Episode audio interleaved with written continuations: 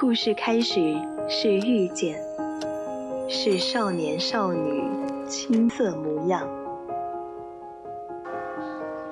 晨钟暮鼓，潮起潮落。或许我们终将走散，但在青春的印记里，你我曾听过一样的故事，都有过同一句晚安。VOC 广播电台《青春印记》，在声音的世界里，彼此陪伴，互相温暖。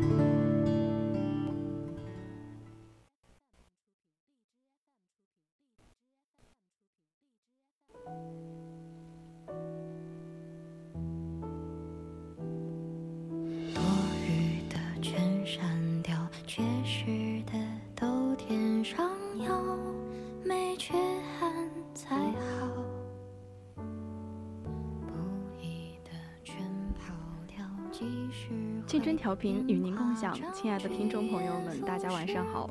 您现在收听到的是 VOC 广播电台，每天晚上十点到十一点半为您直播的晚间节目《青春印记》，我是今天的主播阿央。那今天也是第一次阿央的青春印记，请大家多多关照。那么在节目开始之前呢，还是和大家介绍一下我们的互动方式。大家可以点击蜻蜓荔枝链接关注我们的节目，微博 @VOC 广播电台，或者微信搜索“青春调频”关注我们的公众号。那四川的朋友们还可以打开收音机，调频 FM 一零零，收听 VOC 广播电台。如果对我们的节目感兴趣，想要和主播进行互动的话，还可以加入到我们的 QQ 听友四群二七五幺三幺二九八，与主播进行互动。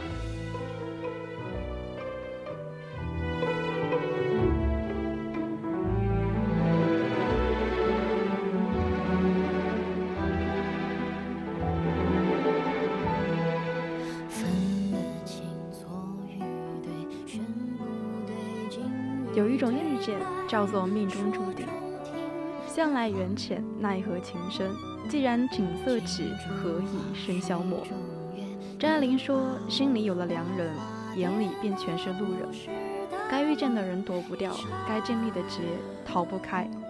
人和人的相遇绝非偶然，都是命中注定。”对啊，人生中的每一次相遇都有它的意义。有些人教会你爱。有些人教会你成长，而有些人却给你留下一生的遗憾和回忆。就好像有些风景只能喜欢，却不能收藏；有些人只适合遇见，却不适合久伴。我不知道大家有没有过这样的场景啊？偶然间收拾旧物的时候，看到斑驳的旧照片，翻到泛黄书页的某一页，你恍然间想起了从前。想起了那个被你尘封在记忆深处的那个人，回忆呼啸而来的瞬间，不知不觉就湿了泪眶。你以为你早已遗忘了过往，其实一直都藏在心里。你以为早已放下的那个人，依然能够勾动你的百转千长。不是不够相爱，也没有谁去背叛，可是你们还是走到了十字路口。一个向左，一个向右，谁都没有办法回头。或许，这就叫做命中注定吧。命中注定要相遇，要在千万人之中牵起彼此的手，一同品尝爱情的欢愉；也命中注定要别离，要在人潮汹涌里放开彼此的手，各自去往不同的未来。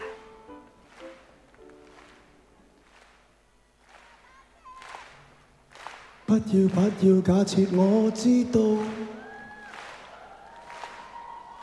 一切一切也都是为我而做。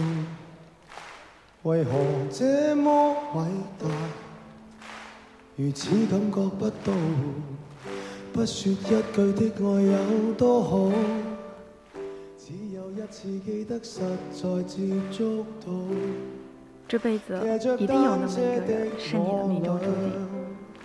他或许不是你第一次爱上的那个人，也不是那个能够陪你走到最后的人，但是他却是你毕生都难以忘怀的人。清醒的时候，你或许还可以云淡风轻地提起他，只当过往，当作笑谈。酒醉后睡梦里，你却会想起他，委屈的不能自已。明明曾经那么相爱的两个人，怎么就走到了非要分开的地步？你不知道该要去怪谁，也不知道自己还能做什么，只能接受既定的结局，眼睁睁地看着他默默退出你的世界，一如他当年猝不及防的闯闯进。天不眷顾有情人，非要安排两离分。有时候真的会忍不住责怪上天残忍。既然不打算让你们有一个圆满的结局，为什么还要安排你们相遇？要知道，相爱的时候有多幸福，分开的时候就有多痛苦。曾经的誓言有多美好，后来的回忆就有多难过。在他走后的那些岁月里。多少次午夜梦回，多少次酒酣人醉，他一次次的回到你的心里，兴风作浪，宣告着你从未彻底的将他遗忘。有人问，如果给你机会重新选择，在明知道结局是分开的前提下，你还会不会选择遇见他？我想百分之九十九的人的回答都是肯定的，嘴硬着说着。宁愿从未相遇，好过日后别离。但实际上，就算明知道无法走到最后，你也舍不得就此错过与他这短暂的交集。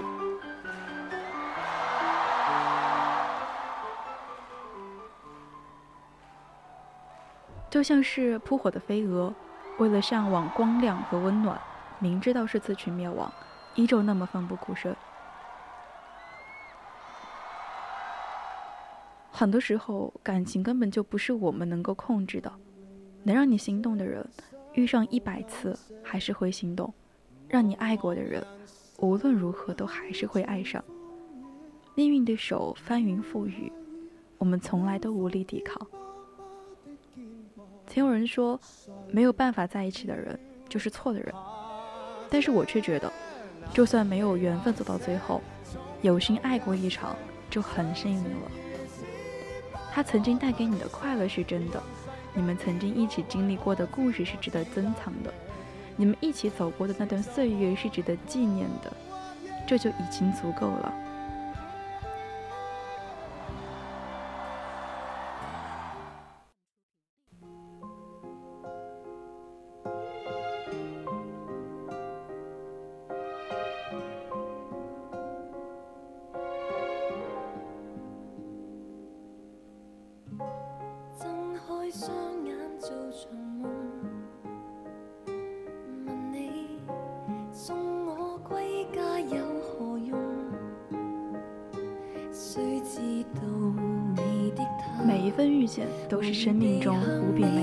馈赠，缘分来时欣然接受，缘分去时不做强留。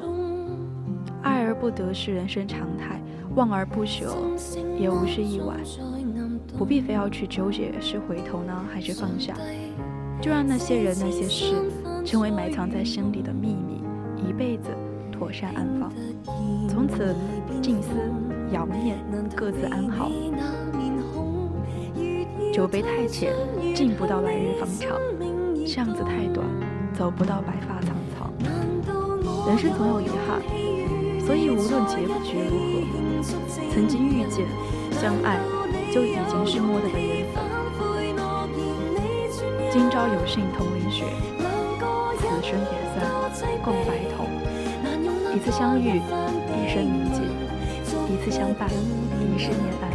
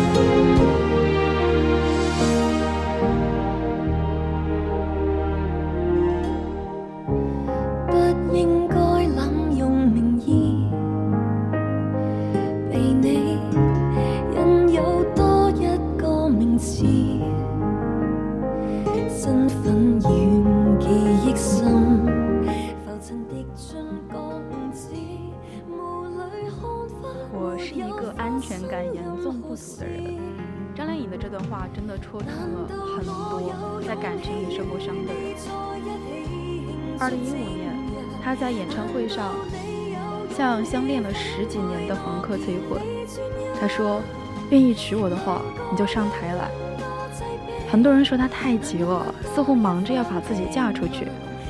张靓颖就像一个任性的孩子一样回应：“我已然失去了一部分，我不要再主动的失去另一部分。”原生家庭破碎的他，当时是爱情如生命，是对方如解药。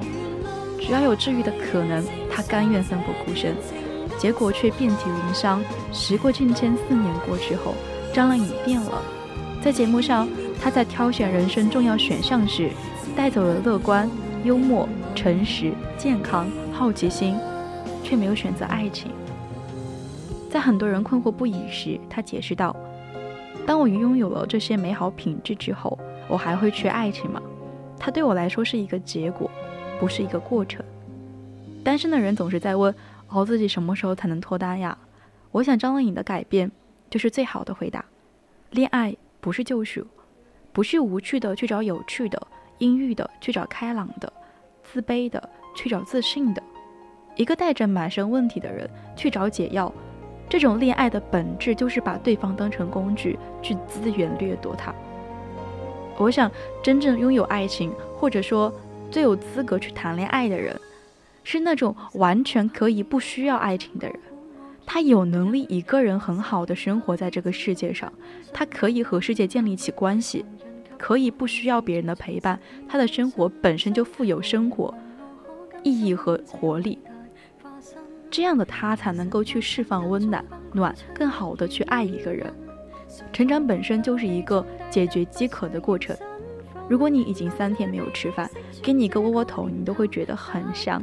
但是如果你衣食无忧，你就会有更高层次的追求。不是窝窝头不好，我是说，你值得更好的享受。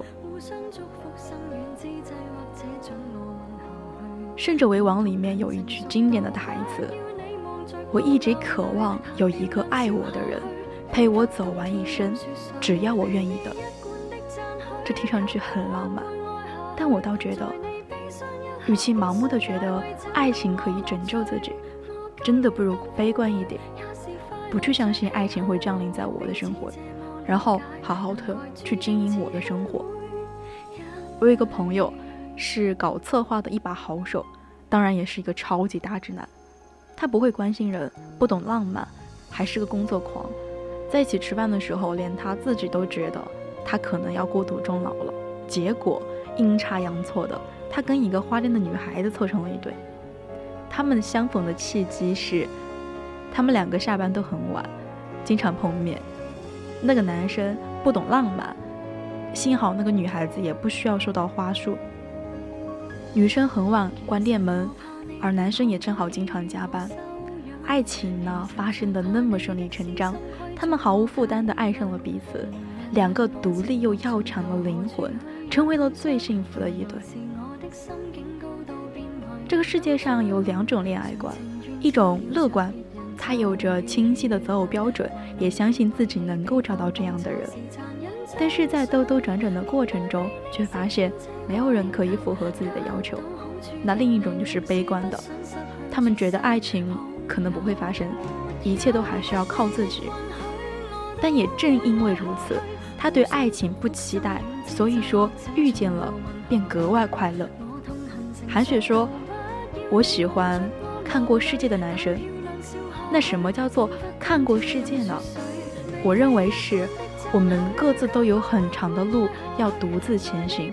与其指望好的爱情会让你成长，不如先把自己培养成好的爱人，不在追逐一辆列车的路上而忽略了沿途的风景，而是。”照顾好自己的花园，像有人会去欣赏它一样的去期待，哪怕无人驻足，也不影响它的芬芳。《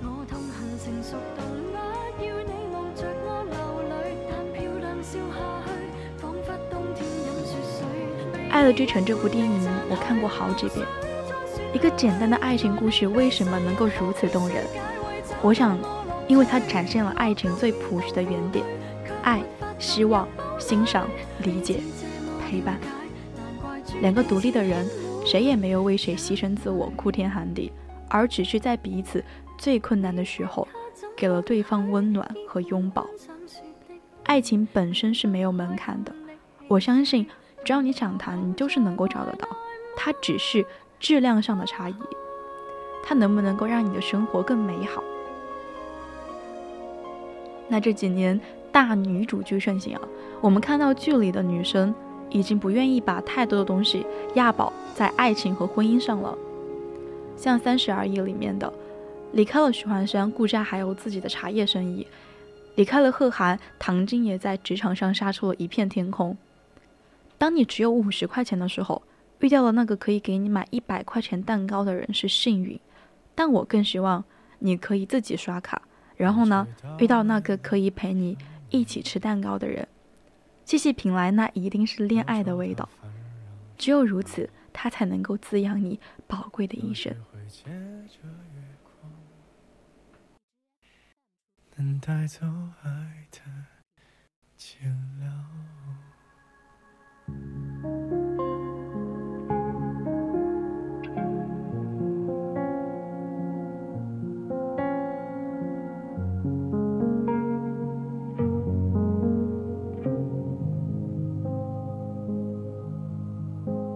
看着湖面平平淡淡，好像还有艘小船，安安静静的，没人来打扰。这故事挺好。你掀起远方一帘海浪，慢慢靠近，要我陪你流浪，你坚定的模样。放弃了抵抗，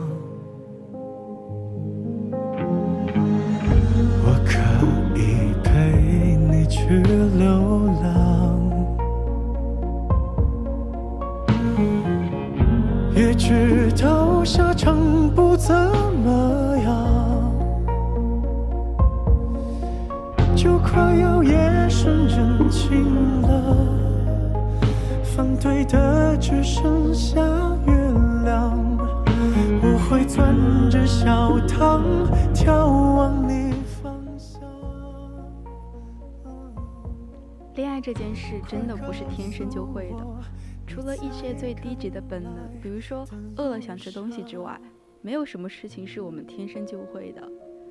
只有通过学习，我们才能够掌握各种各样的生活技能和知识。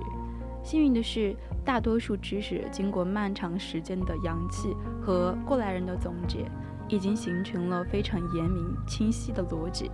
我们只要认认真真的去照着学，总是会有收获的。但是爱情不是这样的。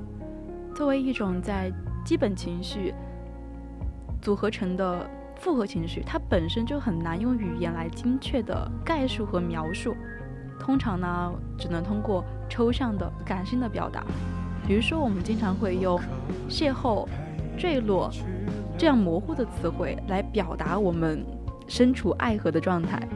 当然，爱情这种事情，既不是生来就会，后天也没有一个被普遍认可的定义。在没有真正的接触爱情之前，我们通常都很难在心里形成一个具体而清晰的心印象。其实，对于所有人来说，即使自己没有谈过恋爱，那肯定也看过身边的人谈恋爱吧。直线距离最近，那就像我们朝夕相处的父母，我们的父母平时是怎么表达他们的爱意呢？在家庭中，我们已经不知不觉地形成了自己对爱情的初步理解。啊，在我的平时生活中，我身边也会总有那么一个两个好为人师的朋友，他们乐衷于分享自己对爱情的各种见解，并固执地认为自己才是对的。嗯，还有我们平时会在各种各样的影视、小说、音乐里面体会到爱情。面对以上的种种爱情，我们都很乱，我们想要理出头绪，但是我们就会发现，我们面前的还是一团乱麻。我们看着各种各样对爱情的理解和诠释，似乎每一种都有自己的道理，每一种看上去都是对的。恰恰是这种乱的时候。我们越需要冷静下来。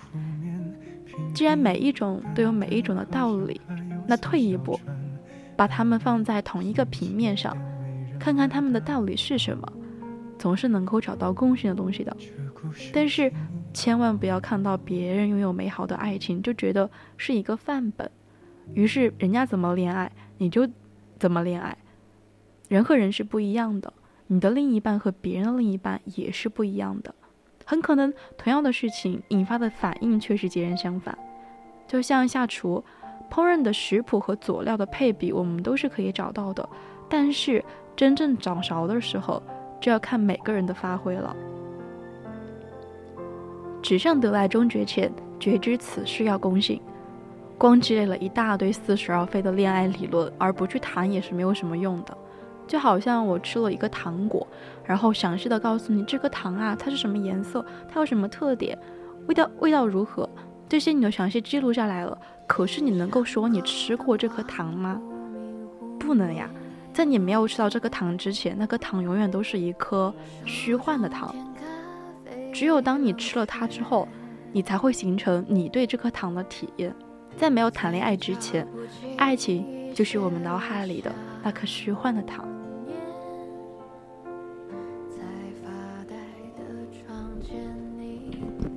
当然呢，我们要有一点明白，脑海里幻想的东西和现实是有落差的，因为梦总是寄托了我们最美好的思绪嘛。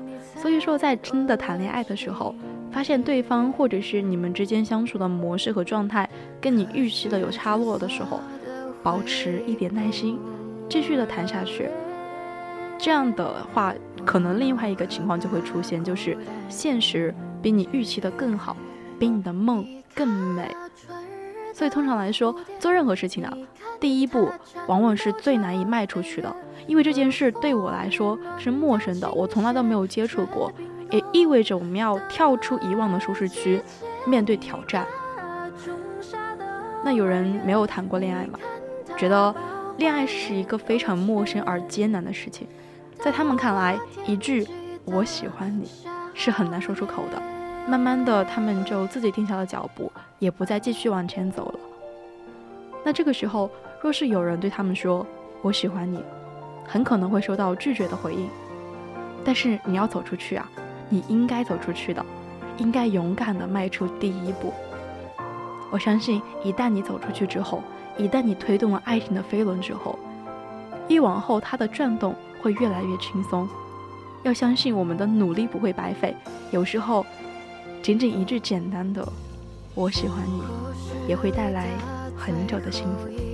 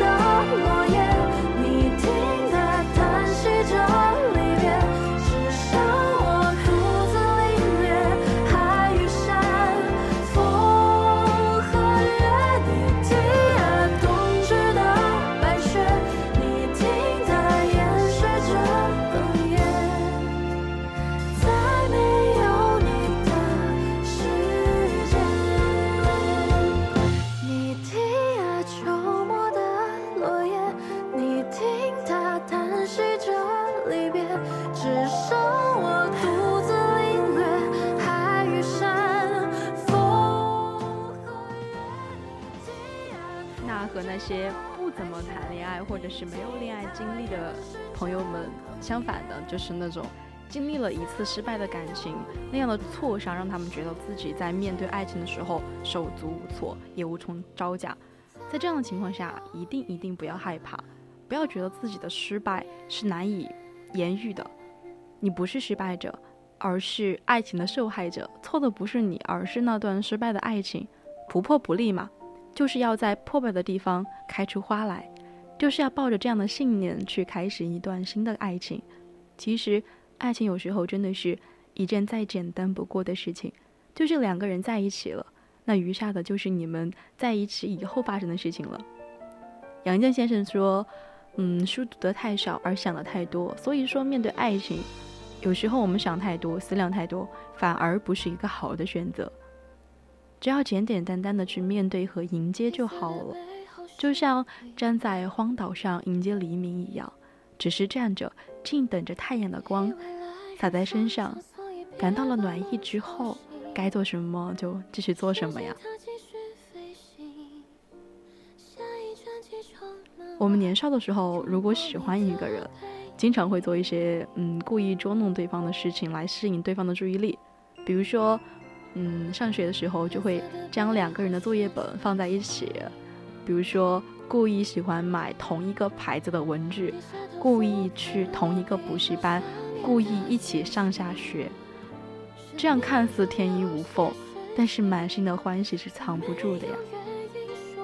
长大之后，好像我们开口说爱，反而成为了一个难题。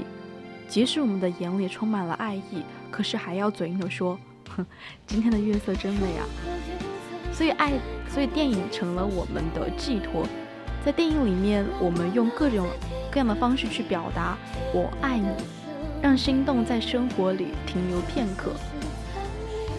比如说，有时候我们会用友情来表达“我爱你”。嗯，我有种直觉。他在卡片上写的名字应该是你的名字。恋爱的美好在于自由，一往情深却不过分纠缠。在情书里，男主南藤川景把自己对女川景藤川景藤的爱意留在了借书卡的后面，深切地向少女说着自己的心意。这样没有说出口的爱情，才是最让人铭记于心的。但是很巧呀，那些没有开口的告白，最终还是让对方听见了。而《两小无猜》里表达我爱你的方式是游戏，一个糖果盒，一句敢不敢，把爱情当成一场游戏，两个人一来一回的试探着对方对自己的心意。无论世界如何变化，但游戏规则始终如一。最终，这个糖果盒也见证了两个人凝固的爱情。如果有多一张船票，你会不会跟我一起走？爱情里总有矜持的人，所以我们才会小心翼翼的试探。但每一个疑问句的背后，其实都在表达“我爱你”。《花样年华》里的周慕云和苏艺珍明明相爱，却在理性和道德里挣扎，终于于红尘中走散。虽然我爱你，但是只能借过，只能错过。在最美好的年华里，爱一个人，即使嘴上不说，会从眼睛里流露出来。所以，更多的时候，我们会勇敢地将自己的心意向对方表达。电影《丁诺山》里面的女主饰演的安娜，在威廉的大书房里大胆的告白，圆了自己的爱情童话。所以说，告白是恋爱中最美妙的环节。我们在告白的时候。就希望自己是十全十美的，我准备的是十分充充分的，我希望能够给对方留下最美好的印象。但有的时候，我们即使做了万全的准备，还是像白瓷碎冰般的相碰，叮铃哐啷的，满是心慌。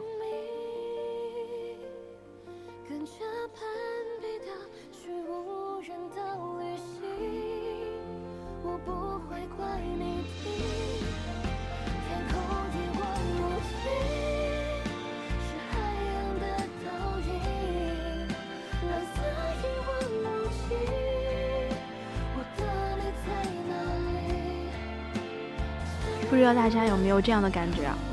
热恋期的时候，我们无话不说，因为我们爱的热烈，所以我有很多的甜言蜜语想要讲给你听。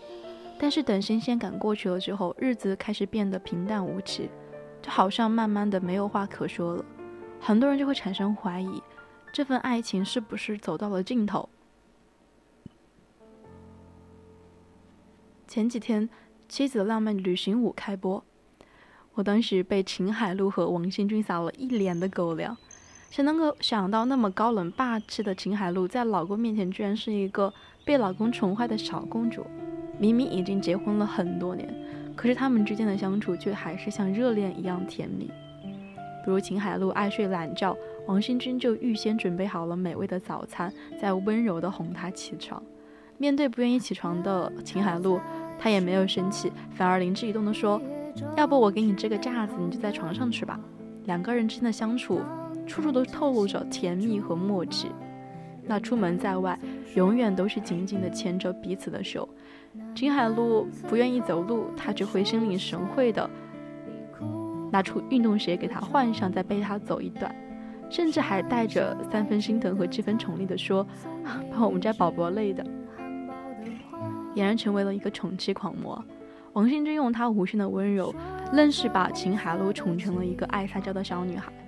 就连她的闺蜜刘涛都忍不住惊呼：“太撒娇了，我认识的她不是这样呀。”那在茫茫人海中，我们寻寻觅觅，真的不过就是想要找一个知你冷暖悲欢的人。他能够看得懂你的口是心非，能够看透你的倔强逞能，能够看穿你的欲言又止，能够理解你的患得患失。在别人都在劝你勇敢和坚强的时候，他只给你独一无二的依靠和宠爱。我很赞同一句话：喜欢一个人的时候，总觉得他是天底下最笨的，处处都要人操心照顾的人。爱对了人，不管你再雷厉风行，他眼里的你就是需要被呵护。在他面前，你可以卸下所有的防备，该哭就哭，该笑就笑，舒舒服服的做自己。因为他不会觉得你的举动幼稚可笑，反而会觉得你就是他的宝贝，心疼你的脆弱，迁就你的性格，不遗余力的给你暖暖的幸福。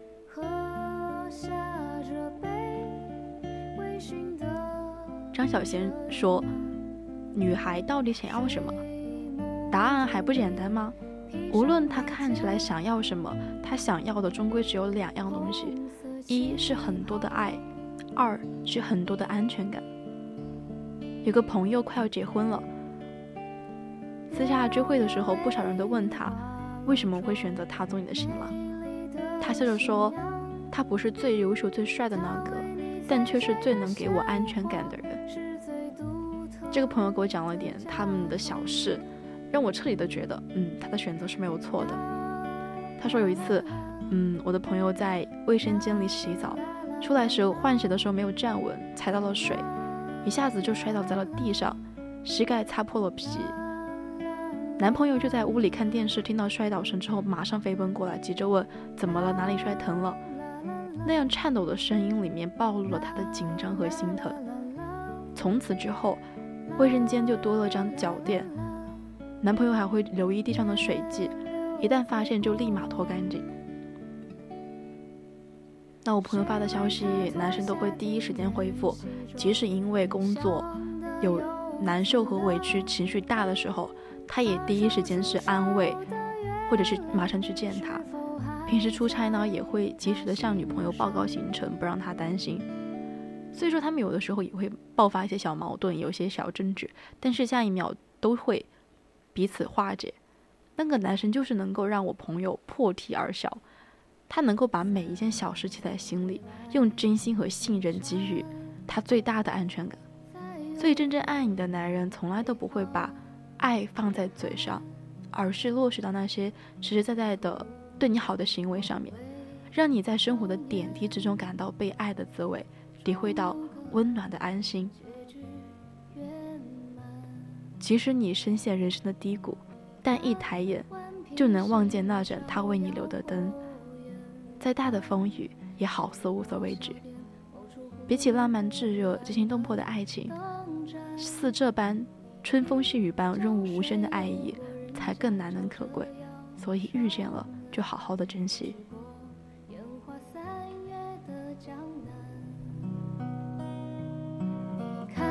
秋月温柔撕破了这暮冬大雪纷飞时贪玩。你说要忘却所有不愉快的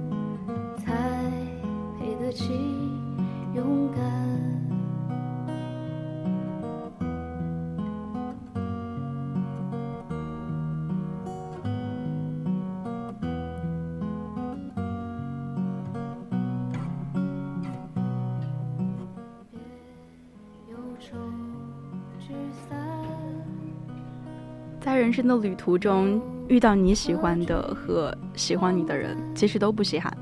难得的是，遇到愿意用一辈子去陪伴你的人。扬州大学退休的教授和他的妻子鲁仲云已经携手走过了五十六年的风风雨雨。他们两个呢是青梅竹马，又是同窗。后来在大学相遇，爱情就悄悄地滋生了萌芽，他们就走到了一起。但是始料未及的是，大学毕业后，鲁中云被分配到了新疆工作。鲁中云辗转难眠，在纠结着要接要不要去接受这份工作，继续这份即将相距千里的感情。楚勋知晓后，不仅毫不犹豫地支持心上人的梦想，更是提出了闪婚的甜蜜提议。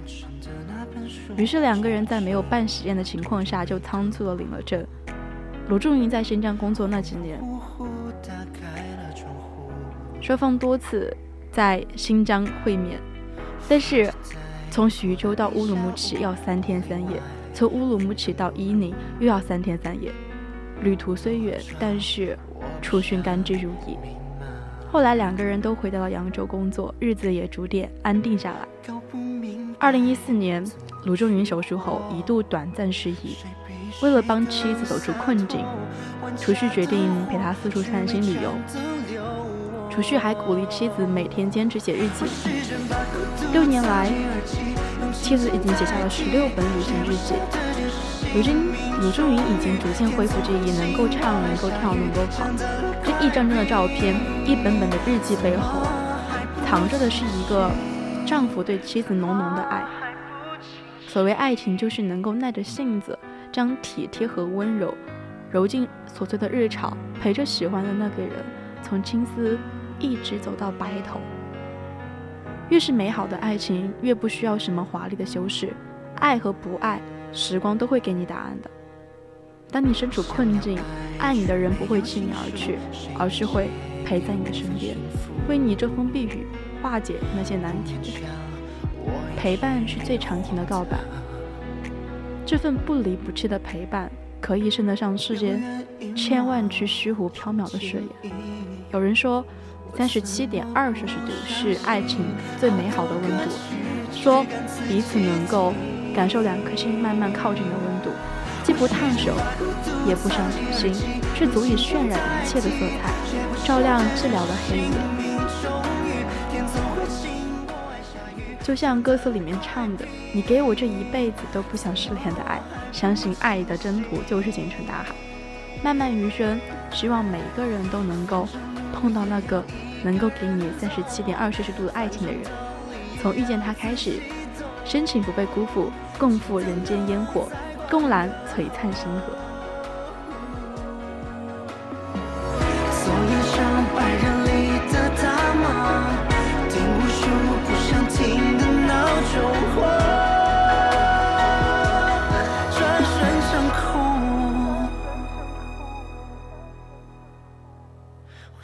把孤独藏进耳机，用琴键代替，写不下的只是姓名。终于，天总会晴，我爱下雨，想得。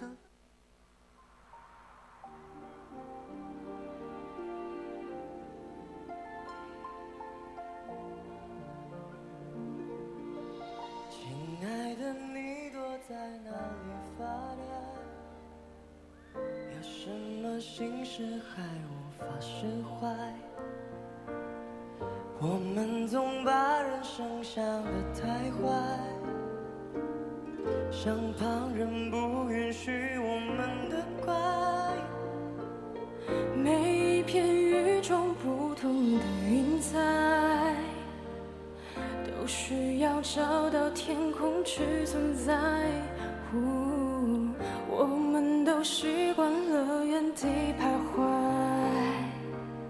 却无法习惯被依赖。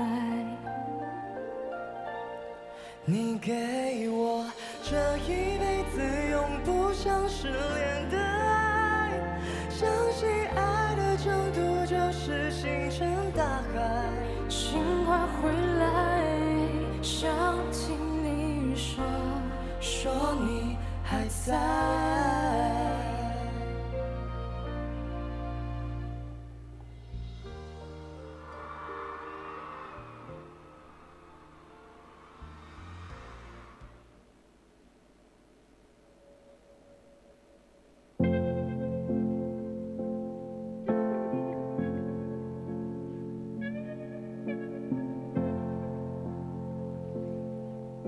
宁静的儿子曾经问过他结婚啊是什么感觉？宁静呢没有正面回答他，却拿过儿子的 iPod 晒光了所有的歌，只留下一首他最喜欢的，让他无限循环。那婚姻其实就是这种感觉。对于喜欢的歌，初始的时候我们都会惊艳决绝，百听不厌，但慢慢时间久了就会越发的平淡。平淡的后续也是各有不同，有的人会删除这首歌，有人会惦念着换一首新的。也有的人，就算把这首歌听到每个音符都那么熟悉，却依然悠闲闲适的听下去。这便是好婚姻的余生。人世间大多的恋情，往往都是一见欣喜，恨不得形影不离，立马就进入到婚姻的殿堂。但事实是，很可能从结婚那天起，就每天都在走下坡路。爱情是理想，婚姻是现实。不要因为一时心动就轻易的许诺今生。最好的一辈子是既有乍见之欢，也有久处不厌。老话有说：饭未煮熟不能妄自开，蛋未孵成不能妄自啄。瓜熟才可蒂落，水到才可渠成。万事万物都有它的规律，在婚姻和恋爱这条路上也是这样的。认识呢可以快，但是不能够操之过急。网上看到过一个帖子，博主是八七年的，在苏州有房有车，工作又稳定，谈过一段恋情，但是并没能够修成正果。嗯，她是个女生，她就说自己过了三十岁之后，就一直在频繁的相亲，从一开始的抵触，到慢慢的妥协，再到现在被催促的都非常焦虑了。博主表示。如果一开始就能够遇到一个条件差不多的、演员过得去的，他可能就会考虑结婚了。最好说今年就能结婚，明年呢就能怀孩子，因为他快等不及了。就觉得非常的难以言说，就是怎么样的一个行为才可以让他等不起？就是大家都觉得你到了这个年纪就应该做什么样的事情？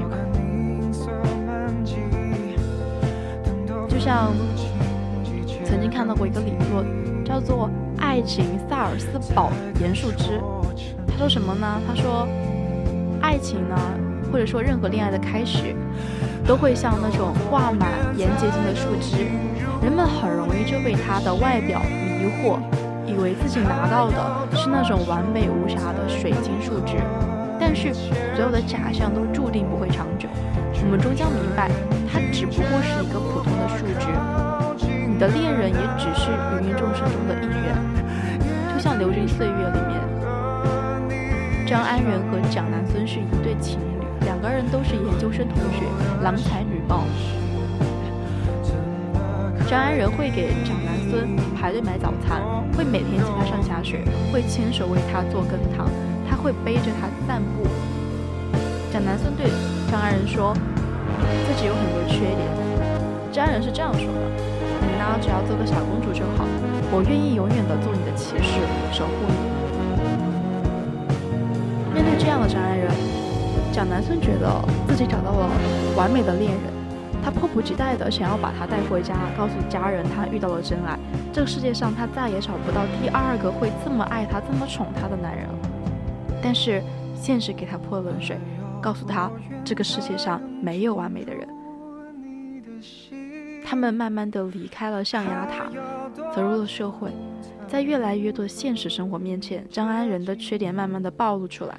他跟前任的藕断丝连，为了成功的不择手段，以及永远的以自我利益为中心，这些都让蒋南孙没有办法接受。有人说，所有完美到挑不出一丝毛病的理想伴侣，都不过是一场梦。短暂的恋爱可以情色在欲，莫不静好，但长久的相处，总归要回归到柴米油盐酱醋茶。既是食了人间烟火，那便谁也不可能完美无缺。任何因为了解不够被蒙上滤镜的完美，都在抬头不见低头见的长久相处之中，慢慢暴露出瑕疵来。就像柏拉图所说的，这个世界就是这么的不完美，人是这样，物是这样，世界就是这样，没有完美的严树枝，当然世界上也没有完全十全十美的恋人。而宫崎骏在哈尔的移动城堡里说：“爱不是寻找一个完美的人，而是学会用完美的眼光去欣赏那个并不完美的人。这个世界上没有完美的婚姻，只有最适合的婚姻。那些能够携手相走一生的人，往往都是我知道你不完美，但是我仍然爱你。”曾经遇到过一对相伴了七十五年的老夫老妻，年轻的时候，爷爷是地主家的儿子。奶奶是私塾先生家的小姐，奶奶十六岁的时候嫁给了爷爷，两人相伴携手七十多年，在村里人的印象里，他们一直都是恩爱，没有吵架。我好奇地问爷爷，奶奶有没有什么缺点？爷爷就说，啊，那就多了去了。我们俩刚开始单独过的时候，奶奶连饭都做不好，经常把干饭做成了粥，我也只能烧干了就干了吃，烧稀了就稀了喝。奶奶裹了小脚，农活基本上是做不了的，因为站久了脚趾会疼。年轻的时候，地上里的活全都靠爷爷做。农忙的时候呢，也是经常半夜三点就要去插秧，真的是累到不行。而且奶奶的脾气也不好，凡事都要强占一头，不高兴就要骂人。但我是个男人嘛，让他就算了。我就问他说：“你们怎么从来都不吵架呢？”爷爷不以为然地说：“有什么架好吵的？我其实也有不足的地方。”比如说我带孩子少啊，我从来不干家务，奶奶也从来没有和我计较过呀。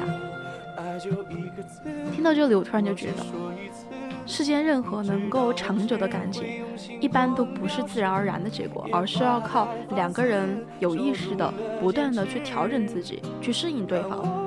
那些所谓对的人，其实莫过于我们知道彼此的缺点和不足，但是呢，我能够包容你的缺点，你也能够无视我的不足。两个人相处的最好的模式就是你往前进了一步，而我恰好甘愿向后退一步，反之亦然。人世间，个人都有个人的刺，个人都有个人的枝。真正对的人是我知道你所有的缺点，但是你的刺长在了我的枝上，在我心里就是刚刚好。却无心看风景我想你，身不由己，凭爱情地图散播信息。但愿你没忘记，我永远保护你，从此不必再流浪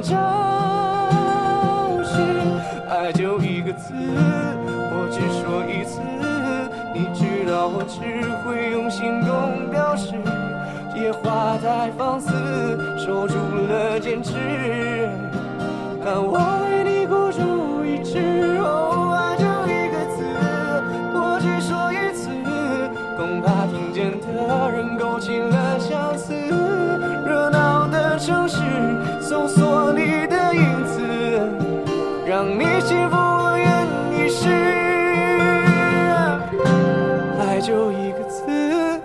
我只说一次你知道我只会用行动表示野花太放肆守住了坚持看我为你孤注一掷爱就一个字我只说一次恐怕听见的人勾起了相思热闹的城市搜索你的名字。让你幸福是我一生。a jurar.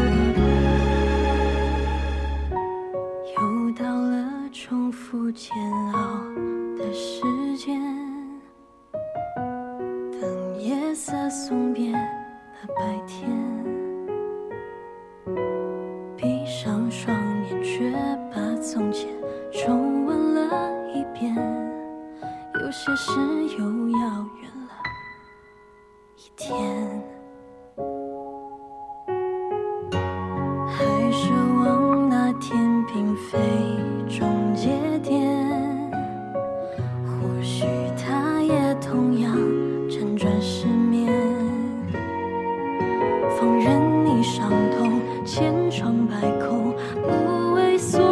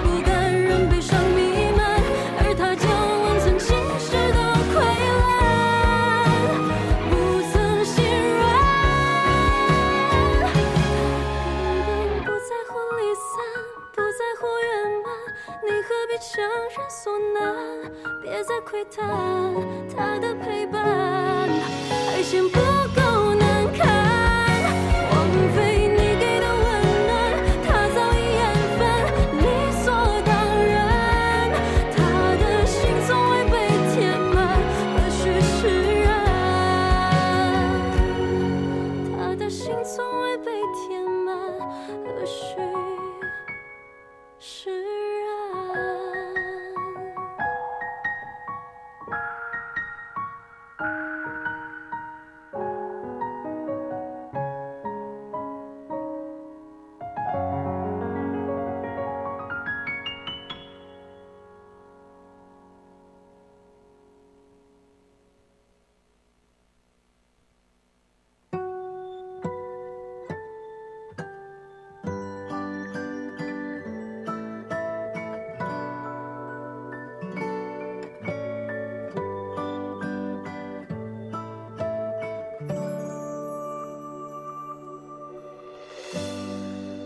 张桌椅。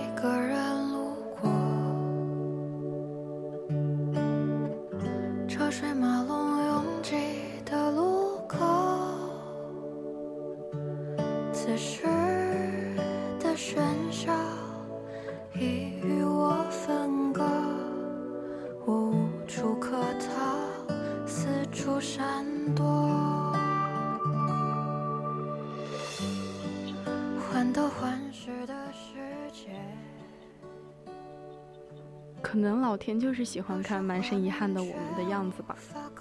所有不合时宜的相遇，都充满令人心疼的遗憾。那今天的你在想些什么呢？是想山边的清风，还是想街角的明月，还是在想面带笑意的他，还是在想皎洁月光之下他留给你那句话：“嘿，你今天还好吗？”就是这样。在和朋友一起谈话的时候，偶尔想起高中的那段情愫。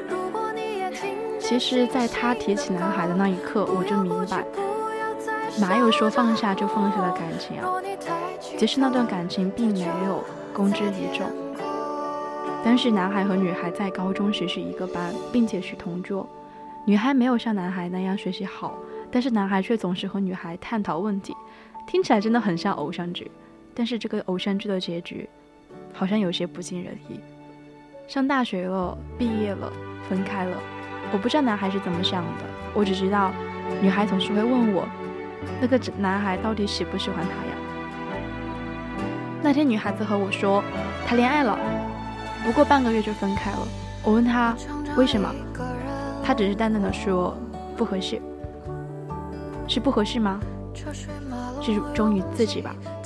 也是在那一天，她再一次开口。他说：“我只是想知道，他到底喜没喜欢过我。就算他现在说喜欢我，大概我也不会和他在一起了。我只是想知道而已。”我就说：“那为什么不问问看呢？”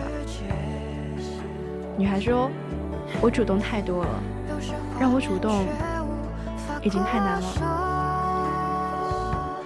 其实我本身对于高中的感情没有什么好留恋的，毕竟在高中并没有遇到像朋友那么难忘的人。而他一说，我突然似乎就感觉到了青春的感情。我说：“那你们很像偶像剧啊，电视剧里这样的，一般都最后在一起了。如果最后你们在一起了，一定一定要告诉我。”他说：“不可能了，他不回来了，他不准备回南方，我也不准备去北方，就是这样。”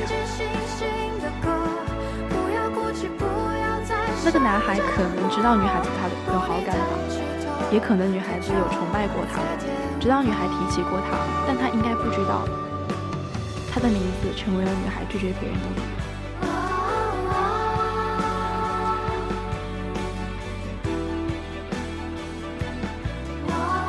我有一个好朋友，总是会在网易云上分享他喜欢的歌，每一首我都好喜欢。但是那天的那首歌，我听过之后。突然觉得很心疼。不喜欢这首歌的原因，只是因为他刚好哼过，而我刚好听到。我也见过在 KTV 有个姐姐，在大家都很开心的脱口而出不许唱这首歌，那时候我真的懂哎，没有想到这么快就轮到我了。我还记得。当时在校园广播电台的时候，每天晚上准时播放的晚间广播。那个时候，我无意中听到了一首歌，我就觉得我一定要唱给他听。于是，在见他的前一个星期，无限的单曲循环这首歌，吃饭的时候听，睡觉的时候听，中午休息的时候还在听。那次学这首歌，比我期末复习都要努力，但是还是好一下，好遗憾，我没有唱给他听。最近流行一句话嘛，说“百威治百病，也隔断长情”。我后来才知道，我根本不敢喝多，我真的怕喝到需要治百病的时候，没有人会送我回家。今天我想你了，但是这并不影响我打游戏，不影响我睡觉，不影响我学习。我只是偷偷抹了眼泪，感叹下，最后还是没能牵住你的手。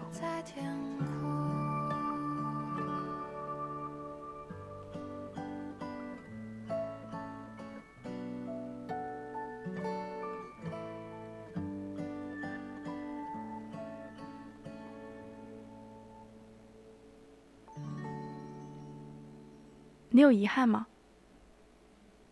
我记得何中老师曾经说过，人生要有些遗憾才圆满。我问过好多人，你有遗憾吗？他们告诉我，当然有啊。如果高中好好读书，就不会来到这里，也不用每年交好多学费。有啊，如果当初没有提分手，现在街头秀恩爱的人就是我了吧？如果当初没有对父母态度恶劣，现在也不用这样愧疚了吧？早知道那是我最后一次见他，我一定会抱得更紧。是啊，你看，这个世界的遗憾真的好多好多。谁也不能避免，谁也不能例外。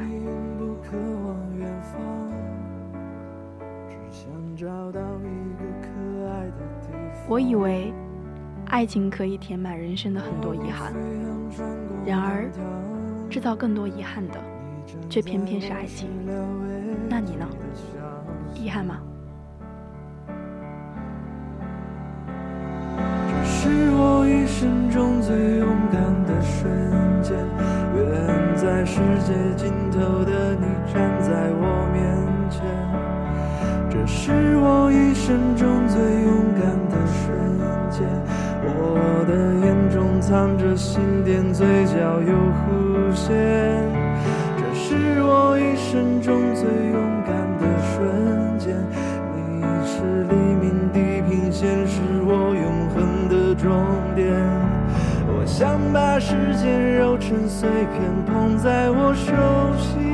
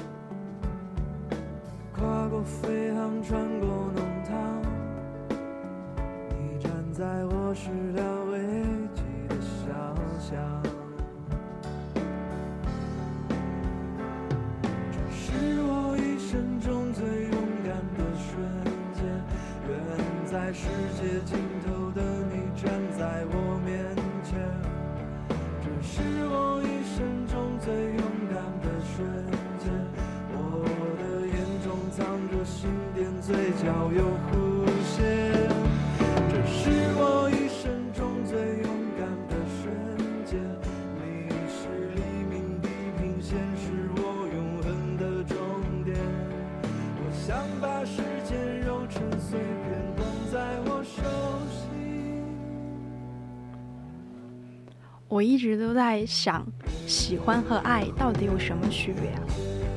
直到我之前看了一个抖音，他说喜欢和爱的区别呀，其实挺大的。我有一个脾气不怎么好的朋友，后来交了一个和他脾气一样不好的女朋友。我以为两个脾气不好的人碰在一起，应该是每天斗嘴啊、吵架呀。但是出人意料的是，我这个朋友的脾气却越来越好。我们都。很很诧异，我们都开玩笑就说是他女朋友的功劳。那个朋友就笑着说，不是女朋友的功劳，是女朋友比较重要。顺便他也讲了一个小事情，就是有一次他和他女票出去坐地铁去海洋世界的时候，两个人因为哪条出口比较近争执了起来。我朋友呢坚持要走 B 出口，他女朋友呢坚持走 C 出口。无奈之下，他只好去求助工作人员。这个工作人员看了他一眼，就说。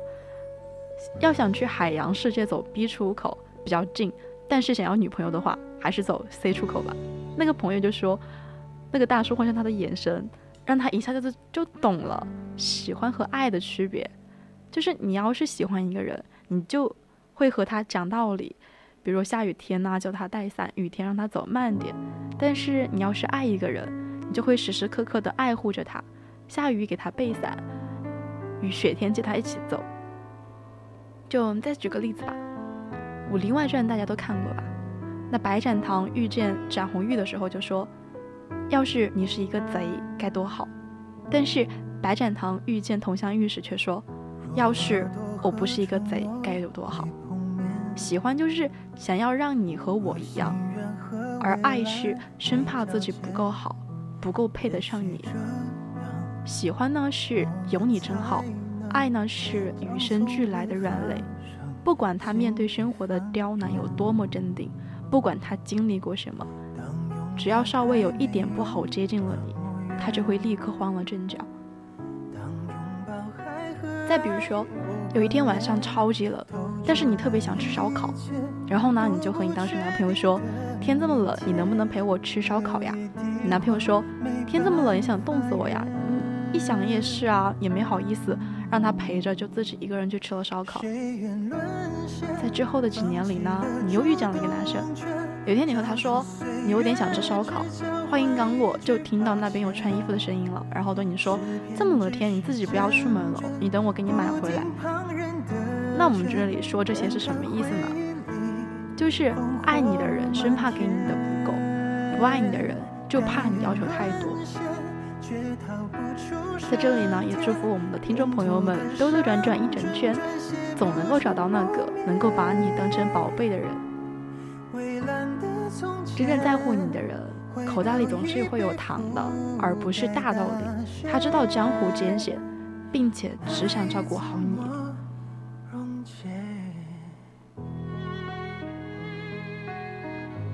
可是这么多年，我觉得很多时候在爱情里面。我最大的体会就是，你好像不是非我不可。在爱情里，像最重要的向来都不是家境条件外貌，重要的是你见到的那个人眼里会不会发光，是不是会情不自禁的微笑。我有个朋友，他和他的男孩在一起刚好三十九天，他说他们是在网上认识的，当时觉得男孩是一个人间宝藏，非常的温柔。在一起之后，两个人也没有任何的不舒服，一切都非常的自然。在一起的时候，男孩做饭，朋友洗碗，来例假了，男孩会给他揉肚子、冲红糖水。出门来不及吃早饭的时候，他男孩也会给他准备好，放到包包里。一切看起来都像我们羡慕的爱情一样，不偏离一分一毫。可是有一天，他突然突然对我说，他心里的那个人好像不是我。我还以为他在和我开玩笑，我就说啊，不可能！你看他对你这么好。朋友就笑着说，他经常和我聊天的时候，说着说着就沉默了，低着头不看我。问他怎么了，他就笑笑说没事啊。问他没有我的日子他是怎么过的，他一般都会陷入沉思，告诉我他不想提。他对我的好。好像都是真的，可是从第一天他对我好的时候，我就觉得他特别的自然，甚至让我感觉到他的习惯是他可以对任何一个是他女朋友的人好，但是我却希望他对我好，只是因为我。他问我，你知道喜欢一个人是什么样子吗？喜欢一个人的眼里是藏不住的，是会发光的，可能他心里还藏着另外一个。任何人都比不了的人吧，他要是喜欢我，他好像喜欢我只是喜欢我而已，并不是非我不可。我突然就想到了之前看到的一句话：男孩子会抱着对女之前女朋友的亏欠和遗憾，对后面遇见的女孩子越来越好，那是弥补；而后面的男孩女孩子会对。遇到的男生处处防备，不负真心，是及时止止损。我想，我作为一个女孩子，感觉好像真的是这样，都是在权衡，在试探。纯粹的感情反而更加难以看见了。可能你对我确实有真感情，但是有今天没明天的，你也从来没有想过有我的未来，也真没有打算和我怎么样，好像又不太适合，也不太舍得没有我。就这样，爱情的价值就体现在了无人可以代替你在我心里的位置。如果要有以后，如果要有未来，那个人不是非你不可。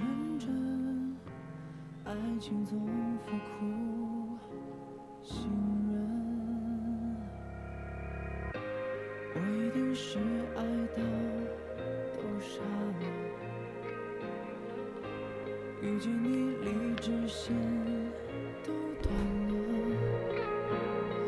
倾斜的都能平衡。你来伸手着，是我的本能。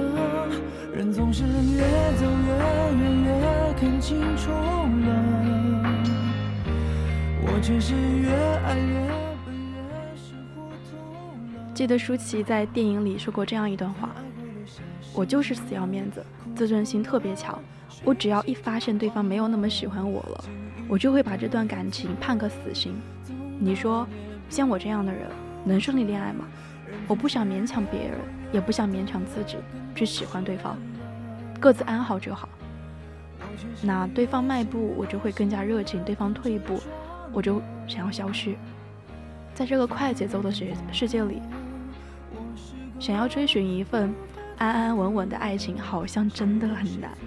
记得上学那会儿，喜欢一个人，连作业本放在一起都觉得很幸福；被老师叫到一起去做黑板，黑板上做题都觉得是天大的缘分。上课的时候悄悄地回头望一眼，都觉得拥有了全世界。是啊，我们大家都长大了嘛。以前小时候听到的“永远”这两个字，就感动得不知所措。现在的第一反应是，哎，真幼稚啊！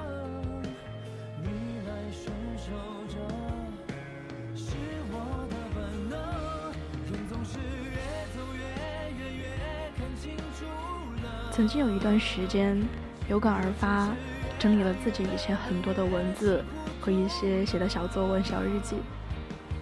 时间慢慢的过去，在这段时间里，经历了一个春节。那天晚上，我准备睡觉的时候，有一个老朋友发给我一个新年红包，他还说：“嗯，有祝福语，你有在听吗？”我说：“当然在听啊。”于是他说：“祝刘小姐事事顺心，万事如意，心想事成。祝刘小姐很长时间不穿的衣服，一掏都发现有钱。祝刘小姐急着出门坐公交时捡到十块钱。祝刘小姐早上起来。”以为迟到了，结果发现是周末。祝刘小姐学校突然放了她喜欢的歌。祝刘小姐可以一直傻乎乎的，不为任何事情烦恼。祝刘小姐悲伤难过的时候叫我一下，我要是闲着，可以陪她看看星星。祝刘小姐越来越白，越来越瘦，越来越漂亮。祝刘小姐不挂科，各科成绩绩点最高。祝刘小姐，祝你幸福，祝你幸福啊！这四个字，我真的听了好多次，但是唯独这次，好像看见了稚嫩的少年和我正在挥手告别。我当然也回了他一句：所有的遗憾都是前方惊喜的铺垫。小时候呀。好像风吹过来的空气都是甜的。之前看了一个非常温柔的文案，在这里分享给我的听众朋友们。我有点累，有点难受，我该早睡了。今晚你来我梦里吧，我们好久没有见了，我好想你。今天也有点委屈，我还想抱抱你。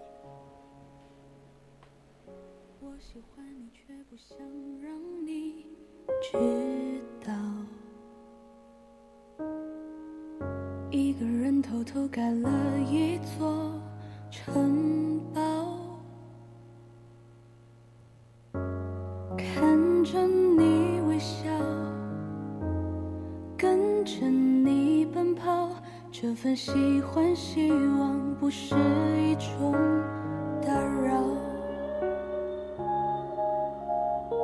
这天下起了大雨，起了雾，我又没找到方向，迷了路。我又怎么好能触碰你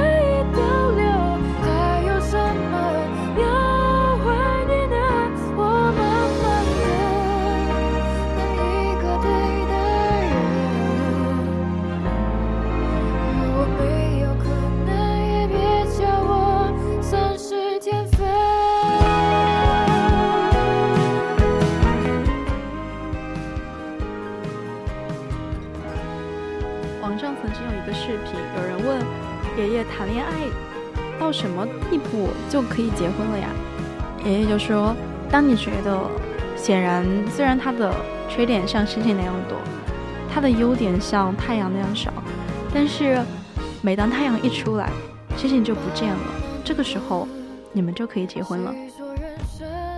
婚姻里的一个残酷真相是，我们是和这个人的优点谈恋爱，但是却对对方的缺点过生活。好的婚姻是在柴米油盐的日子里，过出两个人的细水流长，两个人的浮世情怀。好的伴侣不在于他一定要十全十美，而是在于，即使他有一万种不好，但是你只要想到他的好，便觉得此生得此一人，余生已是值得。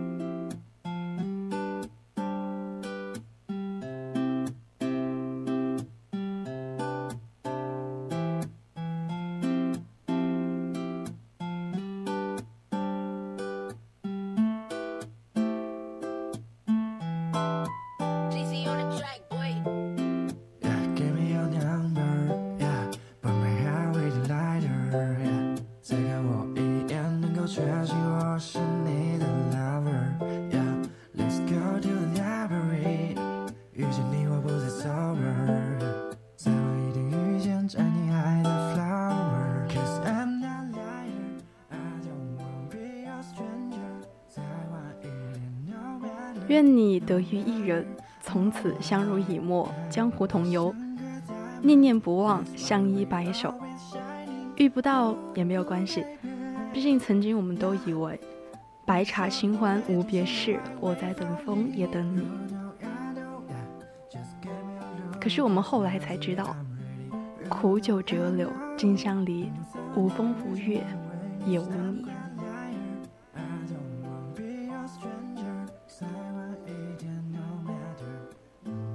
婆娑红尘，缘聚缘散，有时候。